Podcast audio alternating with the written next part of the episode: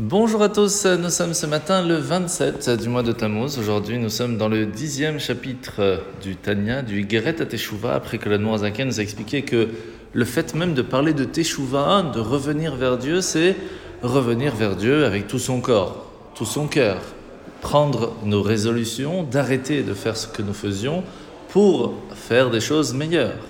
Et c'est pour cela qu'il y a ces deux niveaux qui sont très importants à ne pas oublier il y a le fait de arrêter et il y a le fait d'avancer.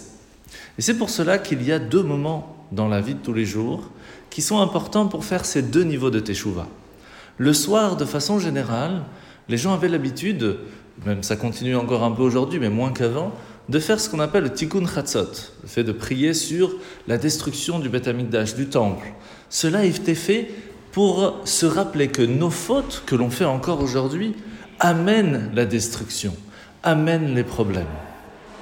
À partir du moment où cela a été fait, c'est le lendemain matin, lorsque nous sommes au début de notre journée, que nous allons prier, nous rattacher à Dieu, vouloir aller plus loin, prendre des bonnes résolutions sur l'avenir. Et si on ne peut pas faire cela tous les jours parce que c'est peut-être pas évident, au moins le Shabbat. C'est pour cela que le mot Shabbat a ces trois lettres.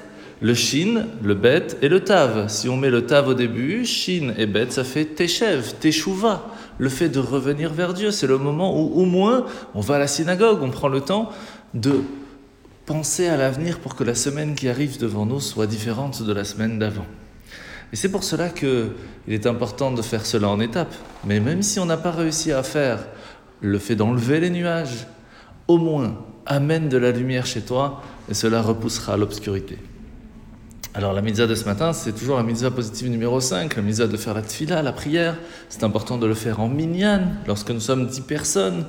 Pas seulement, parce qu'il y a des choses que on ne peut pas dire dans la prière si nous ne sommes pas dix. Et c'est pour cela qu'il est important de venir à la synagogue au moins le Shabbat pour prier tous ensemble. Alors la parachat de la semaine, c'est parachat Matot et Maasé. Aujourd'hui nous sommes mercredi, donc nous passons directement à la parachat Maasé. Tout début de la parachat, nous voyons que euh, Moshe Rabbeinu va rappeler toutes les étapes qui sont depuis le départ de l'Égypte jusqu'au arrivée en Eretz Israël. 42 étapes. Le Baal Shem Tov nous enseigne que ces 42 étapes correspondent aussi aux 42 étapes spirituelles qui sont les nôtres au cours de notre vie. Commence à naître, comme tout l'exode d'Égypte, où on sort, on commence la naissance du peuple juif. Puis on avance, on avance, on avance. il y a des moments où c'est des longues marches, des moments difficiles, des moments de miracle, des moments compliqués, des moments magnifiques, jusqu'à qu'en fin de compte, on arrive en Eretz Israël. De la même façon, on doit savoir que à certains moments de notre vie, on fait des bons choix, on fait pas des bons choix. Des fois c'est facile, des fois c'est compliqué, des fois c'est magnifique, des fois c'est difficile. Mais en fait, ce sont des parcours, ce sont des moments de la vie qui sont aussi temporaires. Mais chaque fois que l'on fait un bon ou un mauvais choix, on doit s'efforcer de faire que cela va être transformé pour une, expérience positive pour pouvoir avancer. Et ce sont les 42 étapes qui nous amèneront Bezrat Hashem rapidement en Eretz Israël avec Mashiach. Bonne journée à tous et à demain.